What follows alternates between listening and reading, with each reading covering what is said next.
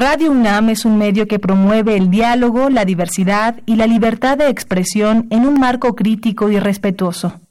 Los comentarios expresados a lo largo de su programación reflejan la opinión de quien los emite, mas no de la radiodifusora.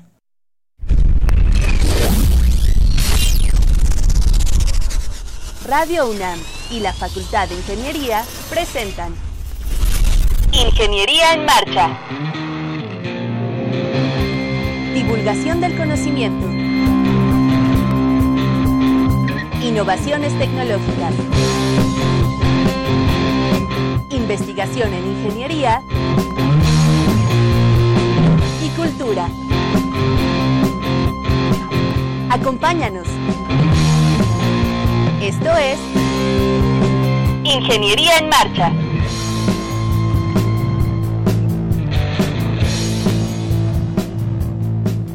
Amigos, muy buenas tardes, qué bueno que nos escuchan. Los saludamos con muchísimo gusto hoy martes 5 de noviembre de 2019 en su programa Ingeniería en Marcha. Soy Rodrigo Sepúlveda y me acompaña Sandra Corona. ¿Cómo estás? Hola, muy bien. Aquí riéndome que le di un golpe al micrófono con el lápiz, perdón. andar jugando, ya ves. estar distraída viendo el reloj. ¿Cómo están todos? Este, ah, bueno, quiero decirles que estamos en redes sociales, no tenemos teléfono el día de hoy, así que tenemos la transmisión, como siempre ya saben, búsquenos en Facebook como Ingeniería en Marcha, ya estamos aquí, ya pueden vernos en cabina. Saludos a todos y también pueden descargar el, el, programa en formato podcast de la página del programa por si no lo escuchan hoy o lo quieren escuchar de camino, como ustedes quieran, al trabajo, en alguna otra hora, pues es la, el formato ideal. Este programa va a estar muy bueno, va a estar muy dinámico, de hecho está un poco apretado de tiempo. Tenemos a cuatro invitados el día de hoy y vamos a hablar de distintos trabajos que se desarrollan eh, en la facultad, que se desarrollaron, algunos siguen en desarrollo, otros ya concluyeron, pero que eh, quedaron plasmados en un trabajo de tesis y que obtuvieron algún reconocimiento en distintos certámenes. Son trabajos que compitieron con, eh, con otras tesis eh, hechas en la facultad, en el Instituto de Ingeniería, en, en diversas dependencias de la UNAM y son trabajos ganadores. Así que pues los temas son muy interesantes, son temas de actualidad, son temas que necesita el país. El programa va a estar muy bueno, muy dinámico, así que no se vayan y acompáñenos. Estás en Ingeniería en Marcha. El programa radiofónico de la Facultad de Ingeniería. Si deseas escuchar el podcast del día de hoy y los de programas anteriores o descargar el manual de autoconstrucción, entra a nuestra página www.enmarcha.unam.mx.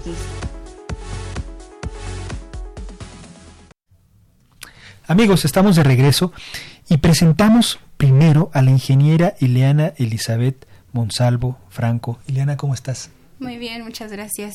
Muy contenta. Estamos también nosotros muy felices de que estés con nosotros, que nos acompañes. Eh, Ileana es ganadora del premio Víctor Luna, que se que se celebra, que se entrega cada año, eres del treceavo, me parece, el treceavo premio Víctor Luna, por, por una tesis eh, relacionada con amortiguadores en edificios, eh, amortiguadores de masa sintonizada. Platícanos un poquito, primero, pues con qué se come eso, qué son los amortiguadores en edificios, cuáles son los de masa sintonizada y también, eh, bueno, vamos a empezar a platicar de tu, de tu tema y ya después nos platicarás pues de cómo viviste, ¿no? La experiencia de haber ganado el premio y demás, pero primero platícanos del tema, amortiguadores de masa sintonizada. Ok, bueno, pues como todos sabemos, la Ciudad de México es muy vulnerable ante, ante eventos sísmicos de diferentes magnitudes. Sin embargo, pues esta ha decidido en, ha decidido seguir creciendo y creciendo cada vez. Y para arriba, ¿no? Ajá, cada vez se necesitan edificios más altos y pues con ello la necesidad de, de disminuir los efectos indeseables de este tipo de, de, excitaciones sísmicas. Claro. Em, uno de esos métodos es, em, se llaman eh, dispositivos de control de vibraciones y entre ellos se encuentran los amortiguadores de masa sintonizada.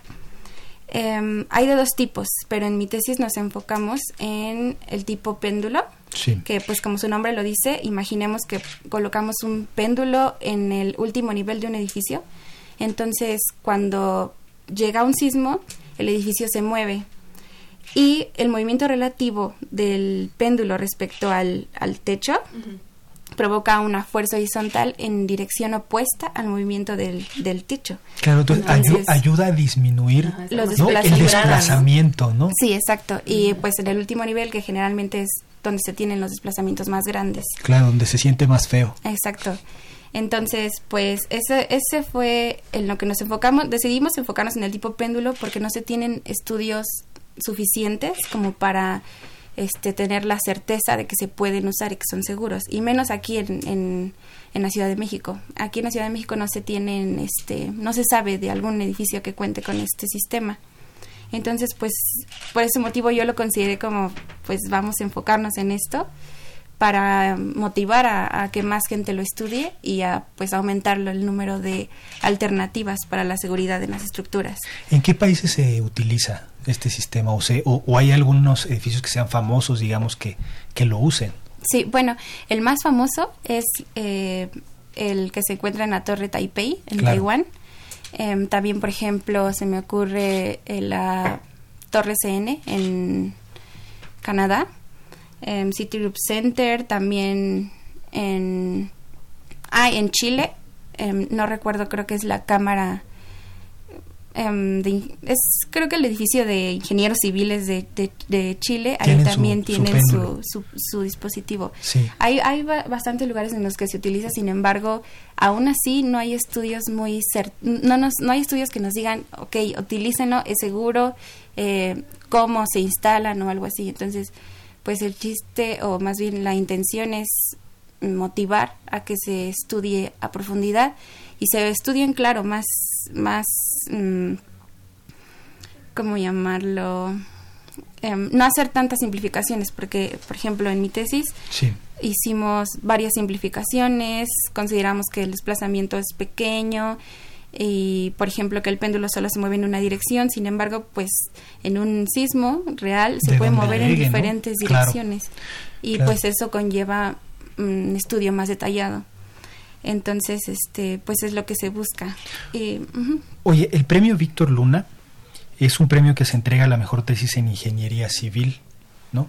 Cada año, entonces pues competiste con las tesis que se presentaron en todo el año y eh, y, obviamente pues tu tesis tiene una aplicación inmediata en la ciudad, ¿no? Como dices, no se utiliza o no hay reportes, ¿no? De que haya un edificio con este sistema. Tiene una aplicación, tiene un impacto social, digamos, ¿no? Que le da seguridad, eh, por lo menos en teoría, ¿no? Hay, que ponerlo en práctica eh, eh, a los usuarios del edificio. Platícanos, pues cómo fue un poco la premiación, este, qué, ¿Qué, sentiste? ¿Qué te tocó decir? ¿Cómo te enteraste? Sí, pues em, en realidad yo siento que, que no es, no, bueno, no hay mucha como promoción del, del, concurso. Yo me enteré por mi, mi asesor de tesis que me dijo, existe este concurso, entra y este y a ver qué a ver qué pasa pero pues no encontré así como este mucha información acerca de eso este, pero bueno, eh, yo eh, metí la tesis, eh, nos dijeron que como en un mes nos iban a dar los resultados, pero el día que dieron los resultados no dieron los lugares, entonces todavía había un poco de, suspenso.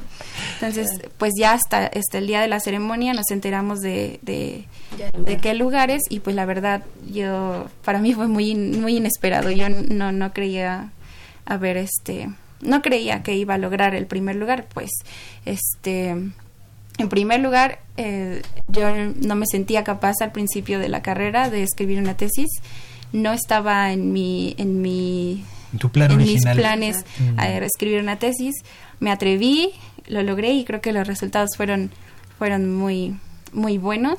Y pues los nervios ese día estuvieron muy, muy fuertes el día de la premiación, pero pues la verdad es que me sentí muy honrada, muy, muy, muy honrada y más que nada comprometida y motivada para seguir adquiriendo conocimiento, seguir aportando más a, la sociedad, a, la facultad, a la UNAM. Y pues muy agradecida también porque este esta, esta fundación la verdad es que sí nos, nos motiva mucho en, a seguir haciendo este tipo de trabajos. Muy bien. Oye, eh, por redes sociales, Carlos Romo Fuentes nos manda saludos. Muchas gracias, Carlos, por sintonizarnos. Y, Iliana, a mí me llamó la atención que eh, se hizo una nota sobre, sobre ese día y en la nota justo comentaba esto que, que acabas de decir, que te cambió la perspectiva, ¿no? O sea, que, que tú te sentías como no estoy tan segura. Después de esto, pues obviamente te da una gran seguridad, una gran proyección. ¿Y hacia dónde te perfilas ahora? Pues yo deseo continuar con más que nada con este estudio, los amortiguadores de más sintonizada. Este, quiero hacer mi maestría, me gustaría muchísimo, este, en mis planes aplicar para, este, para estudiar en el extranjero, pero quiero venir a trabajar aquí, impulsarlo y este, incluso no sé, este, trabajar en aquí en la UNAM porque es una, una institución muy, muy hermosa. Sí. ¿Qué, ¿Qué, te llamó? ¿Qué te llamó la atención de estudiar esto? Ya nos dijiste que, que revisaste un poco que no había, ¿no? En edificios este dispositivo y demás, pero algo te debió de haber llamado para hacerlo en el área de estructuras, para empezar a explorar temas, ¿no? ¿Qué fue lo que te llamó de, de, de, de, de este, este tema? Mm, pues siempre me gustaron las estructuras, desde, que, desde la primer materia de, estructuras que tuve, eh, me gustaron mucho. Y pues eh, es, un poco, es un poco chistoso porque mm, yo me enteré de, este tipo de, dispositivos em, eh, navegando en, en, YouTube, en Internet. Este, encontré a un chico que, que, que hizo un experimento en casa de este, de este dispositivo. Y pues el chico explicó que ya existían, hay algunos edificios que lo tienen. Y como yo jamás había escuchado de algo así y se me hizo una idea muy mm, pues muy buena y, dije cómo es posible que no haya sido tan estudiado si es algo relativamente sencillo y, y pues con muchas ventajas entonces fue de ahí que que pues me llamó mucho la atención, se lo propuse a mi asesor y afortunadamente aceptó, porque él tenía más temas, pero afortunadamente aceptó este. Y pues una vez que empecé, me gustó mucho este lo que encontré, lo que se ha descubierto y lo que se puede em, lograr con su aplicación. Y oye, ¿qué te dijo tu asesor? Porque como dices, no había tanta información, o sea, tú como alumna no sabías de esta área de los péndulos. ¿Qué te dijo tu profesor? pues me dijo que en realidad iba a costar tal vez un poco más trabajo, pero sí se podía. O sea, me dijo, em, hazlo, tienes esto, em, no sé, incluso las, las ecuaciones, por ejemplo, si me tardé mucho este, imaginando, ¿no? qué fuerzas este, están involucradas y... No, pues en realidad el doctor me dijo, tienes las herramientas, eh, ocúpalas. Adelante. Qué padre. Oye, aquí por Facebook, Teresa Elizabeth Franco Nava nos dice, soy una mamá muy orgullosa de tener una hija muy inteligente. Muchas gracias. Muchas gracias por comunicarse.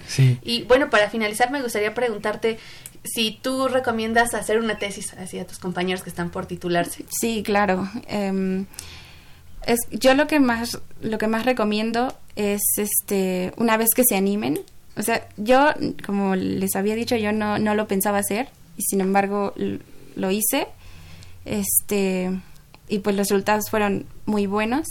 Em, y yo los consejos que les puedo dar es que una vez que empiecen, sigan, sigan, sigan y no paren, porque entre más tiempo pase, yo siento que es cuando este la mayoría se da por vencido. Entonces, continuar y avanzar poquito a poquito, pero todos los días y y no se les va a hacer tan pesado. Es, yo siento que si te gusta tu tema, que también es algo muy importante, tiene que gustar tu tema, este lo puedes hacer sin ningún problema, no necesitas em, mucho, solo dedicación y tiempo.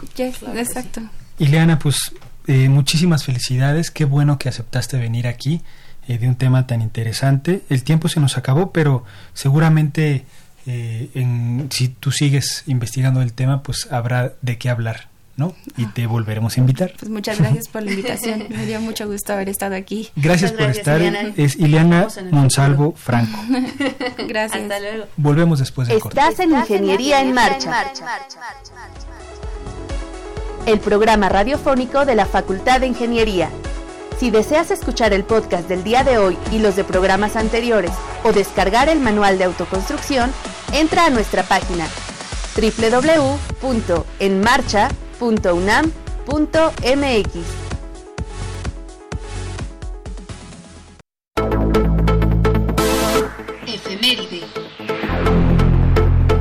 El 5 de noviembre de 1851, el presidente de la República, el general Mariano Arista, inaugura la primera línea de telégrafos que iba de la Ciudad de México al pueblo de Nopalucan, en el estado de Puebla.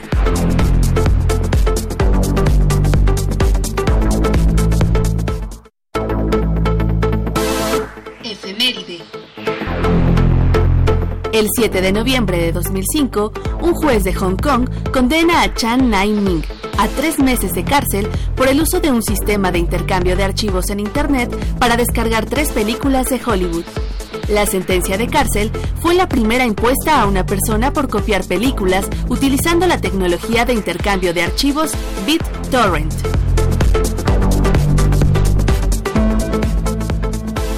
Pues ya estamos de vuelta y quiero decirles que el pasado 30 de septiembre se entregó el Premio de Energía 2018 que otorga la Fundación UNAM y la Comisión Federal de Electricidad con el propósito de incentivar a la comunidad universitaria a desarrollar soluciones innovadoras en el área energética a nivel licenciatura, maestría y doctorado. Y justamente hoy tenemos en cabina al doctor Jordán Pérez Sánchez quien ganó en, la, en el área de doctorado. ¿Cómo estás, Jordán? Bienvenido. Hola, muchas gracias. Muy bien. Eh, gracias por haberme invitado. No, al contrario, pues vienes a, platicarnos de tu trabajo, de tu trabajo que recibió el premio. Sí, claro que sí. Sí, eh, en realidad el trabajo pues sí tiene mucha relevancia porque pues habla del sector energético, sector que es primordial en la nación pues para obtener eso que se llama la seguridad energética. Entonces, este trabajo eh, es bien sabido que hay diferentes maneras de generar electricidad hoy en día, desde las energías renovables hasta las que usan combustibles fósiles. Eh, los combustibles fósiles en la actualidad es muy difícil que dejemos de ocuparlos en el corto plazo, debido a que pues eh, están en todas partes, ¿no? La, disponibilidad eh, para su uso.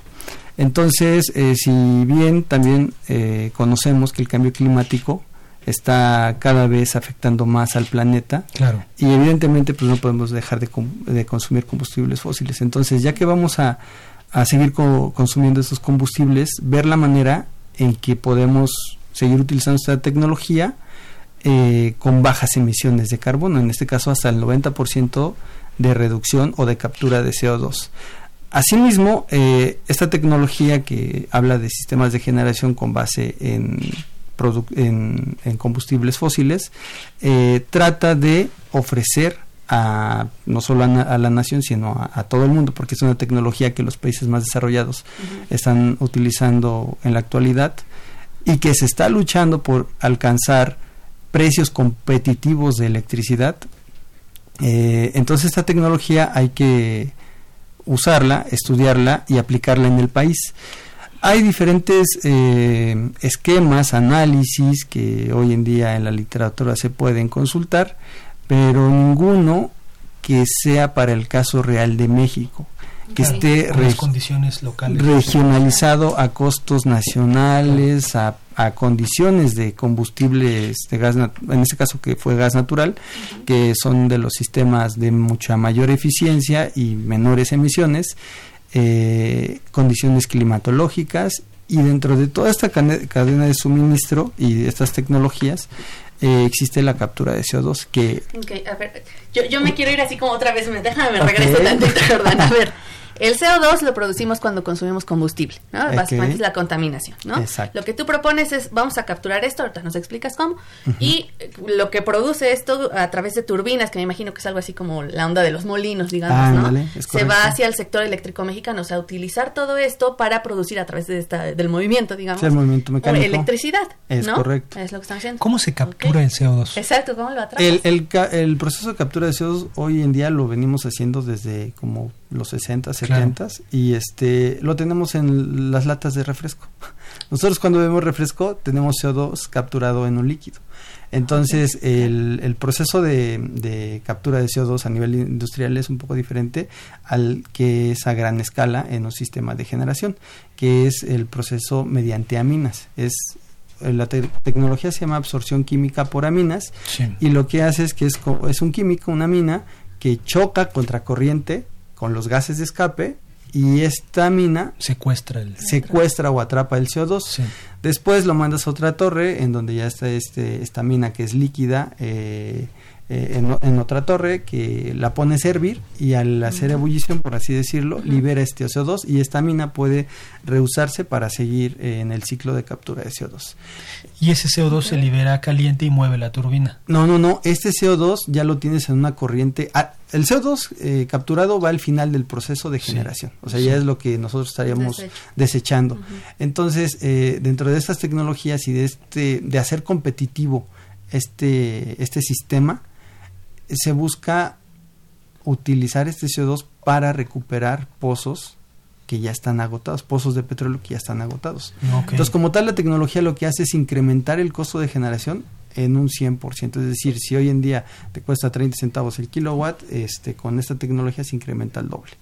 Entonces, lo que yo buscaba en el aspecto de eficiencia energética era incrementar la eficiencia y reducir estos costos lo más posible. Y dentro de ello, pues además, además de estas tecnologías que ya presenté, existen otras tecnologías eh, como recirculación de gases de escape, eh, quemadores externos de combustión y otras, son como cinco o seis que bueno, no voy a mencionar para ser más corto, y, membranas, este, y bueno, dentro del análisis que hacemos, que, bueno, que se hizo, eh, con costos regionalizados para México y con turbinas de alta eficiencia. O sea, hoy en día todos los estudios que, se presentan a nivel internacional y sobre todo para México, todos tienen turbinas de los 80, de los 90, clase F.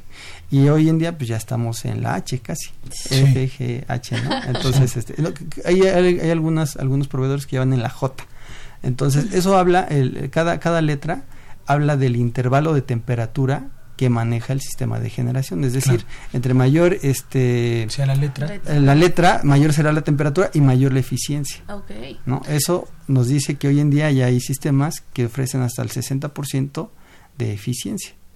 Oye, ¿y es más caro generar energía aquí en el país respecto a lo que revisaste alrededor del mundo? Y si es más caro o más barato, no sé, ¿y por qué?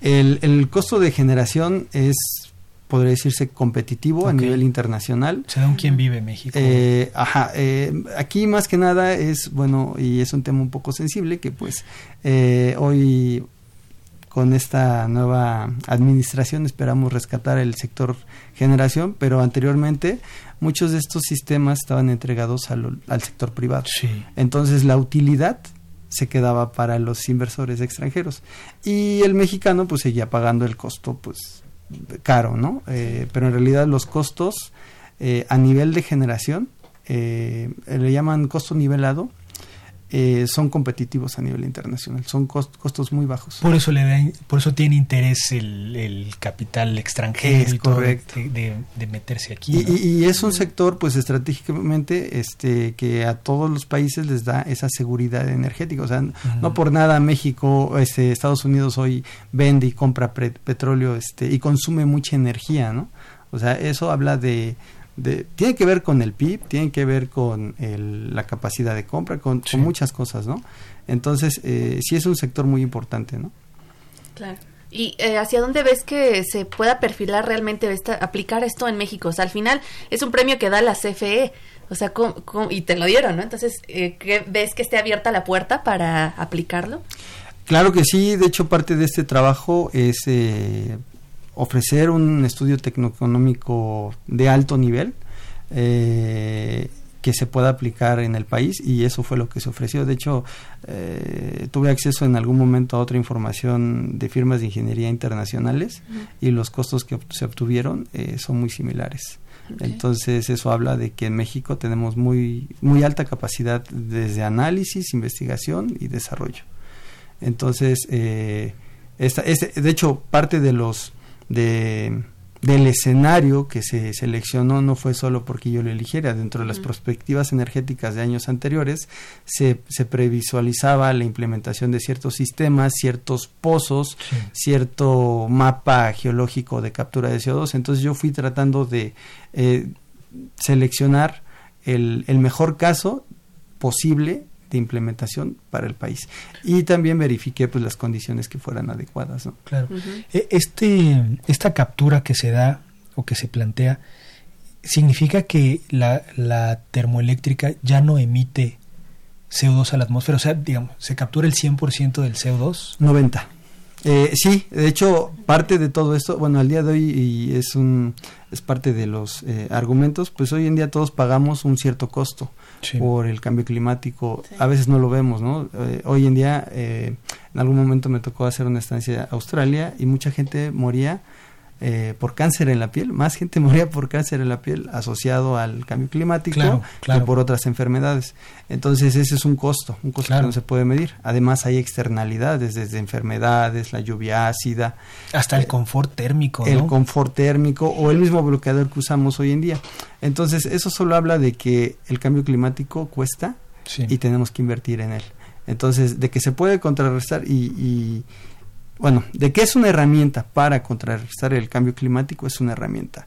Lo peor que podemos hacer es no hacer nada o no implementar esa tecnología, que pues todas las tecnologías en, sus primeras etapas son caras, ¿no? Y son riesgosas, eh, hablando de la inversión económica, ¿no? O el, riesgo financiero. Pero es una, eh, es una tecnología que pues eh, tenemos que implementar, sobre todo para que cuando venga el cambio o la transición de, a estas nuevas tecnologías, eh, estemos preparados y tengamos la capacidad intelectual, además de ingeniería, eh, que esa la tenemos también, eh, para hacer frente a estos, a estos cambios, ¿no? Entonces sí es muy importante. Este, bueno, pues ya estamos casi por concluir esta entrevista. No sé qué, cuáles sean tus impresiones, qué quieres que el mundo sepa sobre este proyecto, por qué es importante. No, es importante porque, bueno, como lo menciono, eh, es una herramienta. Eh, lo peor que podemos hacer cuando se tiene una tecnología es no usarla, aunque sea cara. Es una tecnología que hoy es cara, pero en la medida que se use, y bueno, hoy en día pues yo creo que tenemos la experiencia de los calentadores solares que hoy ya son un poco más accesibles, ¿no? Eh, entonces tenemos que invertir en ella, dedicarle tiempo, investigación. Ese, ese podría ser algo, ¿no? Que, que, que a nivel internacional los países más desarrollados hoy esa tecnología ya la tienen desarrollada y ya la están vendiendo. Entonces el que nosotros no estemos ni exacto este, eh, estemos no sé este pues a espera de eh, pues nos deja en mucho riesgo no y hablo riesgo tanto intelectual como económico a la hora de que venga una implementación o que México se quiera sumar a los compromisos internacionales que hoy en día pues ya estamos que en ese barco no Claro, y tener que adquirir tecnología extranjera siempre, siempre va a ser más caro. Exacto. Claro. ¿no? Claro. Pues bueno, muchísimas gracias, doctor Jordán Pérez Sánchez, por acompañarnos el día de hoy. Y pues bueno, pues eh, seguimos aquí al tanto de lo que venga, ¿no? Los proyectos. bienvenido a hablarnos de, de los avances. Ok, muchas gracias. Un saludo a todos. Muchas gracias. Gracias. Estás en Ingeniería en Marcha. El programa radiofónico de la Facultad de Ingeniería. Si deseas escuchar el podcast del día de hoy y los de programas anteriores o descargar el manual de autoconstrucción, entra a nuestra página www.enmarcha.unam.mx.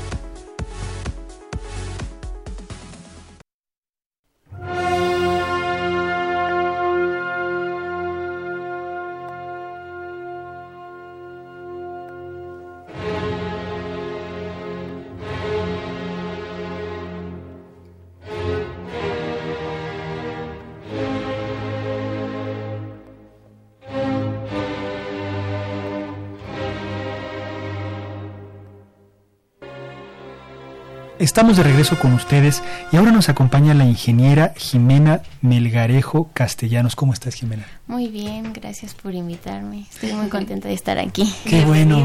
Bienvenida al programa.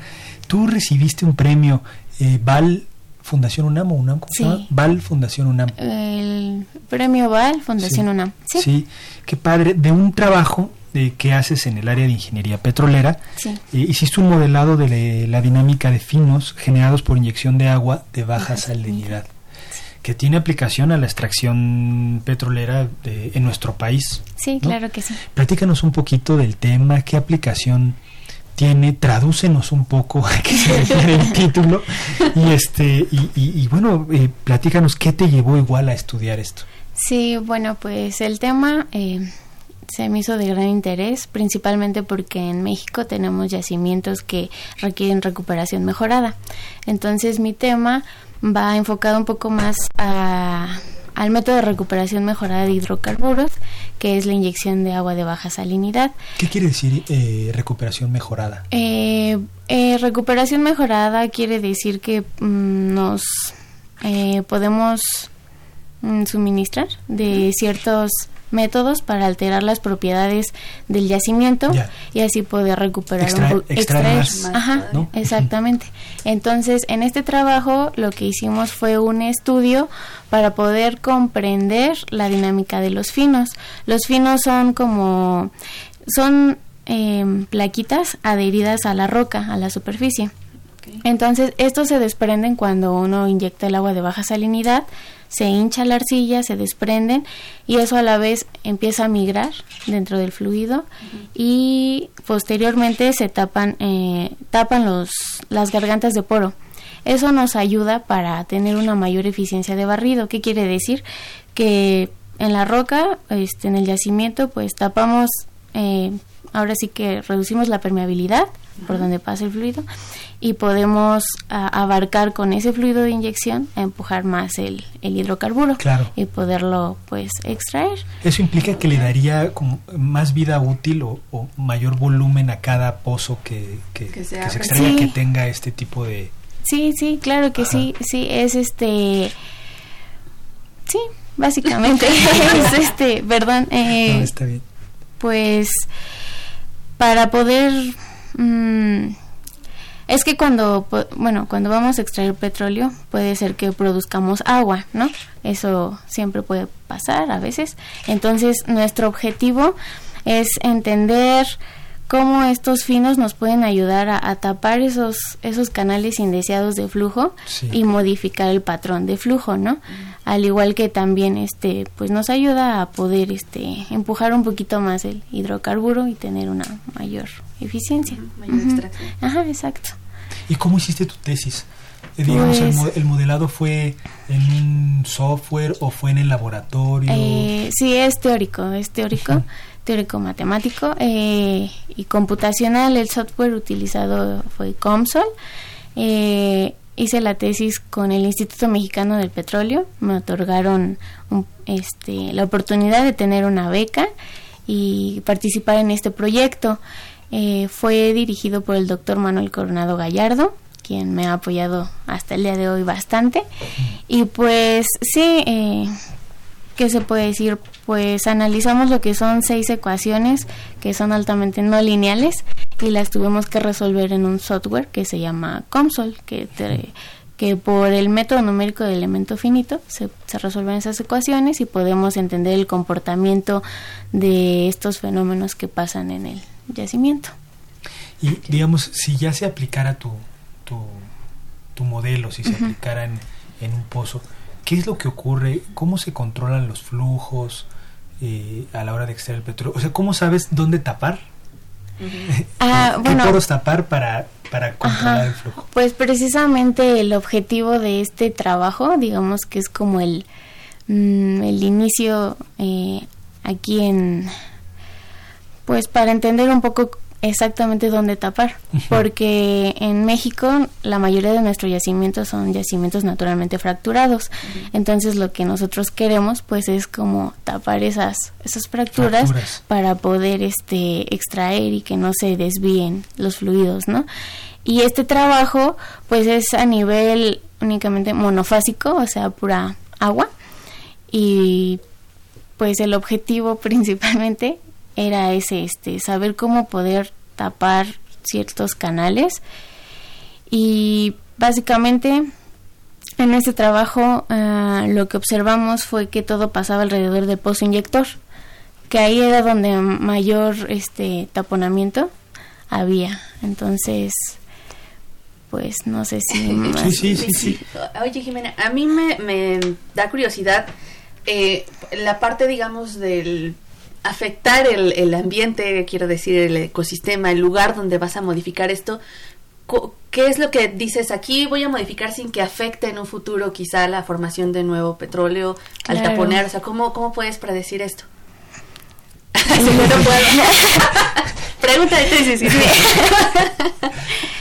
Híjole, pues... Digo, mira, lo, pregunto porque pues siempre va a ser la lucha eterna, ¿no? A veces con, con la ingeniería, que al final se trata pues de modificar los recursos naturales para un, bien común de, de, la humanidad, ¿no? Sí, por supuesto. Entonces, pues sí, o sea, ¿cuál, ¿cuál, sería tu perspectiva? Digo, esta es una idea muy buena, pero tú cómo, cómo puedes justo debatir o decir, es que lo necesitamos. Pues eh, principalmente es que es un método de recuperación bastante económico, porque actualmente pues se requiere inyección, no sé, de, polímeros, cosas de ese estilo que son un poquito más, eh, mm, un poco más, caras o tienen costos mayores, ¿no?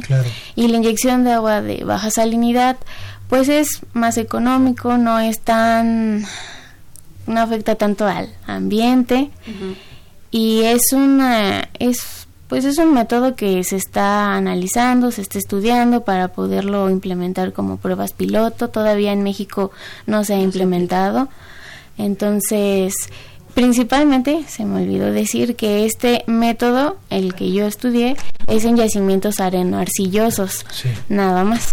Porque también hay para yacimientos carbonatados, pero ya no ya no me involucré en ese en esa línea. Oye, el agua de baja salinidad, ¿qué es? ¿Qué características tiene? ¿Es como una especie de agua destilada? O sea, ¿se ¿tiene un costo prepararla para poderla inyectar? Pues básicamente lo que suponemos es inyectar agua de mar porque tiene baja salinidad, porque el agua ah. congénita del yacimiento tiene muchísimo más Salin exactamente. O sea, para ustedes baja salinidad es como un agua de mar. Exactamente.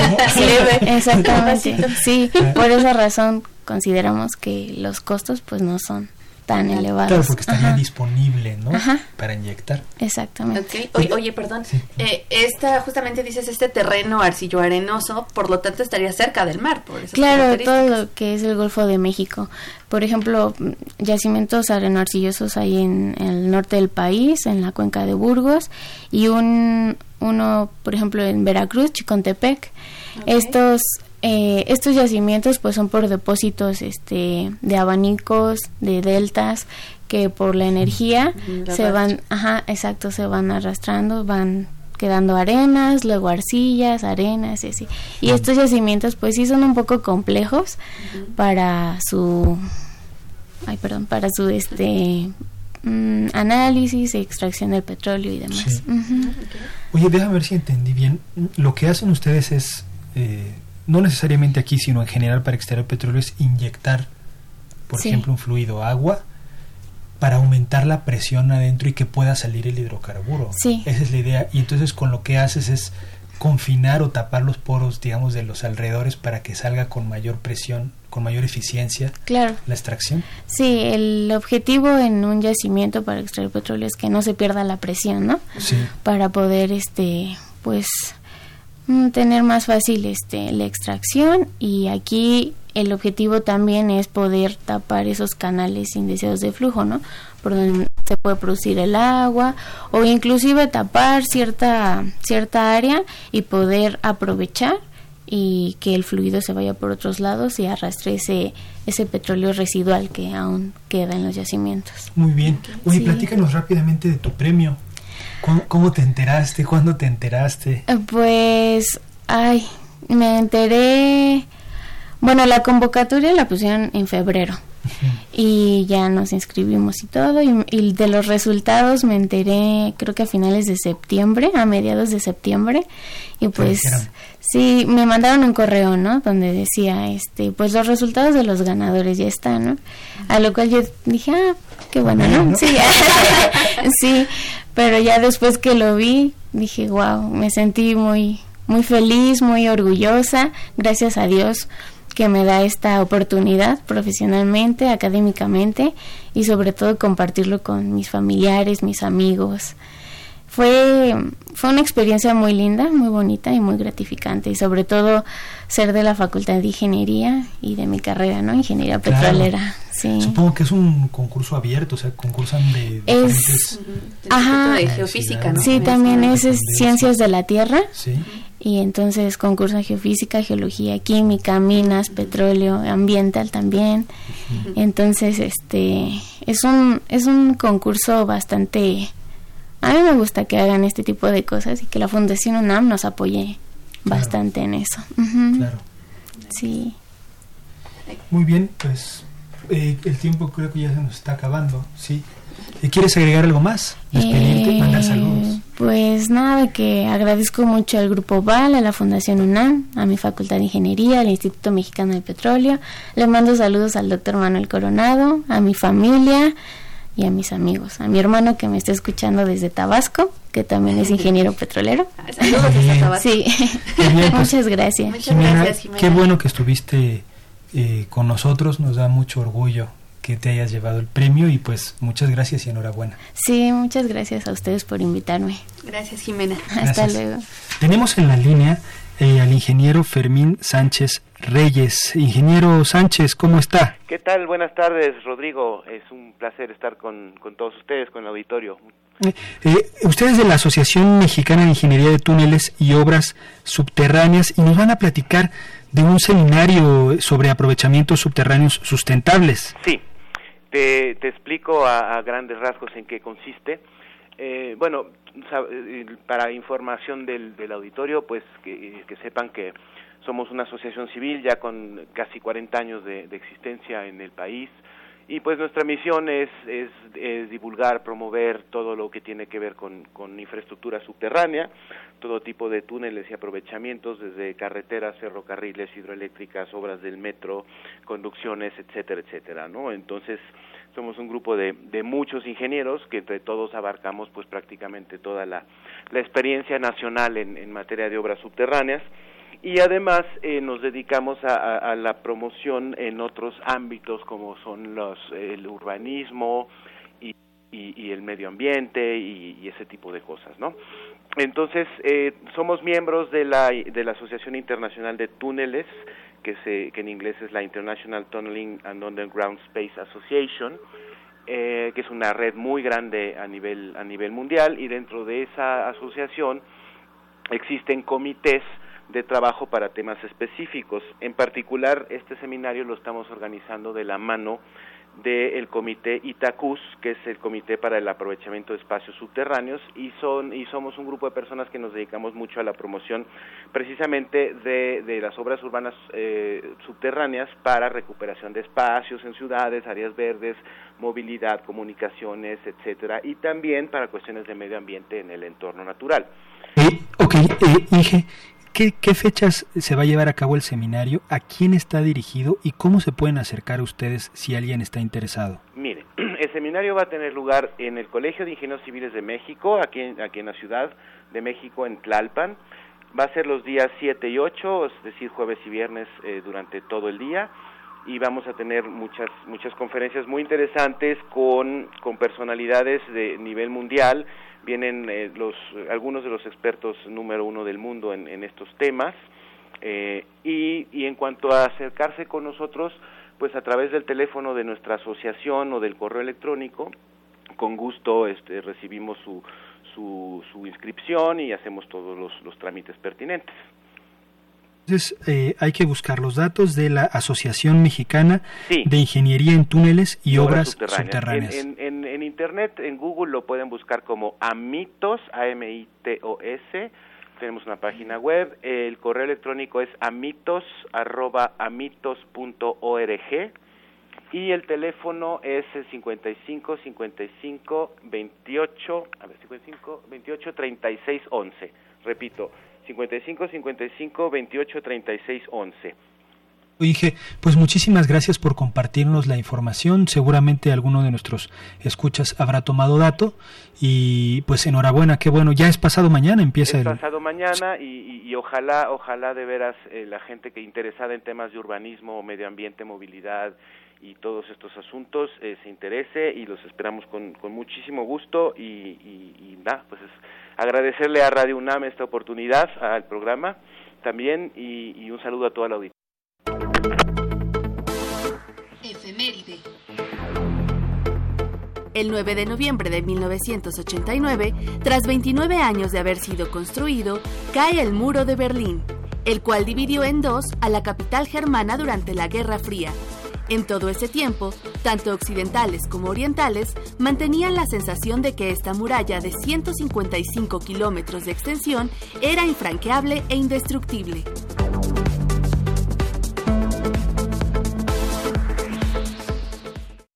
Estás en Ingeniería en Marcha.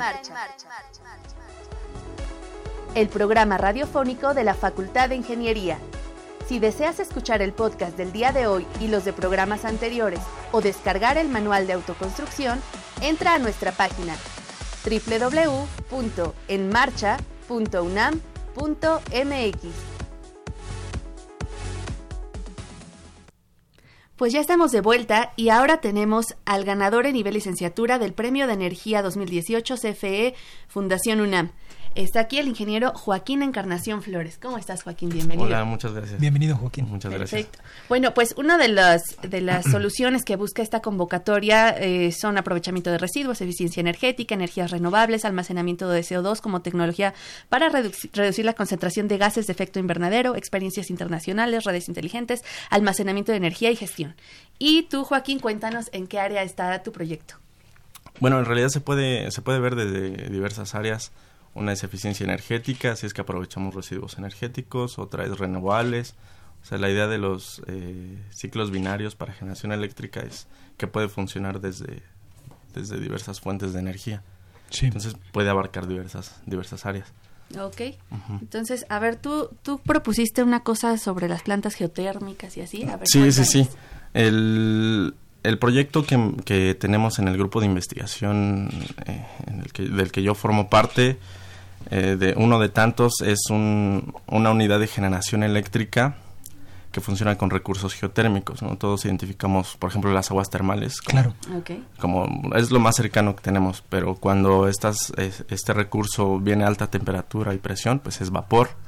Las plantas geotérmicas convencionales utilizan el vapor, desechan el agua para mover las turbinas, para mover turbinas y generar electricidad. Entonces, el agua caliente, que normalmente es como la mitad de lo que sale de un pozo, se desaprovecha. Sí. La idea de este proyecto es que esa agua se utilice también para generar electricidad. ¿Y cómo funciona? Eh? Este, la idea básica es transferir el calor de, de esta agua caliente que no se utiliza en, un equipo llamado intercambiador de calor sí. y, evaporar una sustancia eh, que se evapora a menor temperatura que el agua. Entonces, con eso tenemos vapor a menor temperatura y que puede mover igual una turbina. Por eso se llama ciclo binario, porque utilizamos agua caliente y un otro recurso, otra sustancia, perdón, de trabajo. Son dos sustancias que se utilizan. ¿Qué, tipo de sustancia se, eh, se utiliza para mover las turbinas? Eh, existen infinidad de, de, posibilidades, ¿no? Antes se utilizan refrigerantes, este, algunos hidrocarburos, algunas mezclas de, hidrocarburos, etcétera. Que están ahí, digamos, atrapados, ¿no? En ciclo cerrado. Ajá, es un ciclo cerrado. Esta, esta, o sea, siempre se está regenerando, se está cambiando de niveles de presión, de temperatura, pero es un ciclo cerrado y es una unidad. Normalmente estas unidades son pequeñas. La idea del proyecto es hacer una unidad pequeña eh, ya existen estas, estas unidades comerciales, pero en tamaños gigantescos, ¿no? Que llegan a ocupar algunas, este, algún tamaño más extenso. La idea es tener una unidad modular de algunos 2 por 2 metros, con, capacidades de generación pequeñas precisamente para que se cubran necesidades de, generación eléctrica pues en baja tensión a veces, en sitios, por ejemplo, donde está el recurso geotérmico, pero no hay electricidad ¿no? Claro. Entonces, esto representaría una posibilidad claro. de, generación eléctrica del sistema, de, perdón, cuando la comunidad está aislada del sistema eléctrico, por ejemplo, ¿no? Claro. O aprovechar eh, algunos residuos energéticos en, en procesos, etcétera. O sea, la, la gama de aplicaciones es muy amplia. Sí. Ok, Joaquín, a ver, y cuéntanos cómo llegó a tu mente esta idea, ¿por qué ese tema y no otro? Bueno, yo me acerqué al grupo de investigación IDEA, con doble I, del Instituto de Ingeniería, eh, porque me interesaba mucho esta, esta parte de la geotermia. Eh, este grupo se dedica a investigar aplicaciones de la geotermia que no son electricidad o que no son plantas geotérmicas grandes, ¿no? Porque esto sí es electricidad. Ajá, que, que, salen de lo convencional, precisamente para aprovechar recursos que en México tenemos, son, son muy vastos, hay muchas manifestaciones termales y que se están desaprovechando. Entonces, el, el proyecto forma parte de, como del portafolio del grupo que tiene deshidratación de alimentos con energía geotérmica, desalinización de agua con energía geotérmica. Entonces, a mí me interesaba mucho esta parte de generación eléctrica y fue así como me acerqué hace más o menos dos años y medio. Me acerqué al grupo, estuve trabajando en algunas cosas este, muy variadas, como de cosas técnicas de ingeniería, pero me enfoqué más a, a este tema de, generación eléctrica. Así fue como me, me acerqué al tema. Sí. Y el, em, digamos que la aplicación podría ser inmediata. Digamos. ¿Qué tan fácil es construir una planta que aproveche e, esta energía residual? Pues ahorita estamos en, o sea, han, sido varios años de trabajo con mucha gente. Eh, ahorita se han probado algunos prototipos en una planta geotermoeléctrica de la que, con la que tenemos un convenio. Se están estudiando este, pues los resultados que se obtuvieron. Y, la idea es mejorar lo, lo, que no se hizo bien, este, también lo que se hizo bien, o sea, el chiste es mejorar.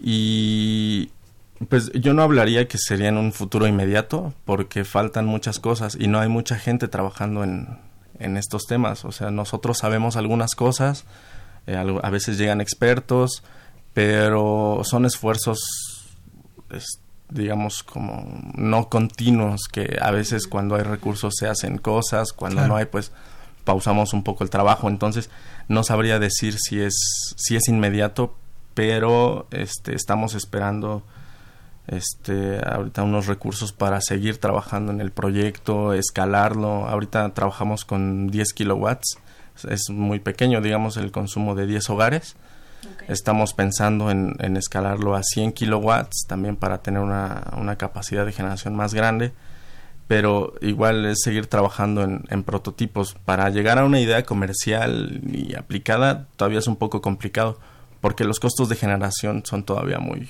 muy altos comparados con tarifas eléctricas o cosas así. Entonces todavía no, no me atrevo a decir que es en un futuro inmediato, dos, tres años, porque es complicado. Estamos todavía en la etapa de desarrollo, probando varias cosas, varias posibilidades, qué funciona, qué no funciona.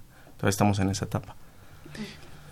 Sabemos que en el norte del país, sobre todo, no hay aprovechamientos geotérmicos. ¿Qué, qué, tan abundante es en realidad? Eh, ¿Cuántos hay?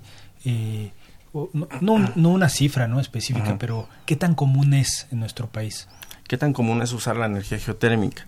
Tenemos ahorita cinco plantas geotermoeléctricas funcionando en el país, que es Cerro Prieto, una de las más grandes del, del mundo, en Baja California, tenemos en Nayarit, en Michoacán, en los azufres, en Puebla, este, con los humeros, eh, por ahí se me está yendo alguna otra. Sí. Eh, pero o sea, representa un, porcentaje muy pequeño de toda la generación, no, no pasa el del 5% de, de la generación total del país.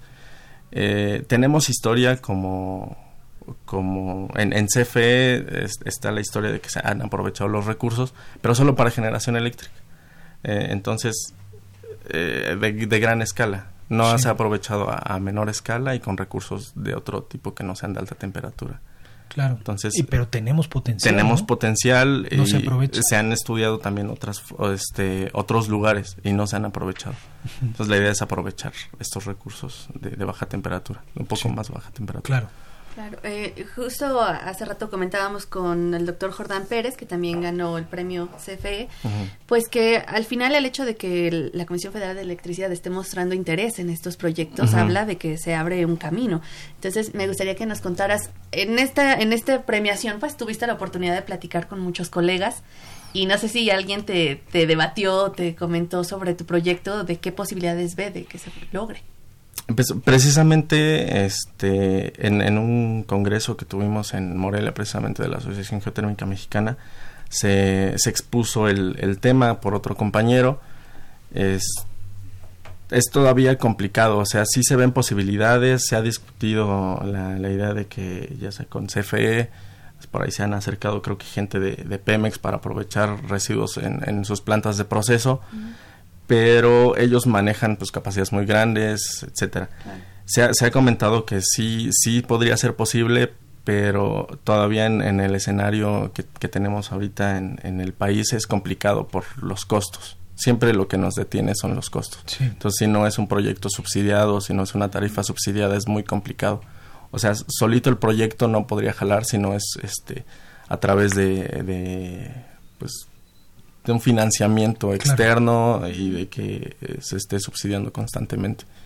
En una planta geotérmica hay posibilidad de que se acabe eh, la energía o, es, ah. es, permanente, digamos, esa fuente de, calor. Eh, pues se ha pensado que se puede agotar, digamos que el yacimiento se puede enfriar. O sea, antes, por ejemplo, en Cerro Prieto no se reinyectaba el agua que se sacaba porque se pensaba que se podía enfriar este, el yacimiento. Entonces, no es que el agua se acabe, el agua la inyectamos y la podemos volver a sacar. El problema es que si inyectamos de más o si inyectamos mal, el yacimiento se, se enfría. Sí.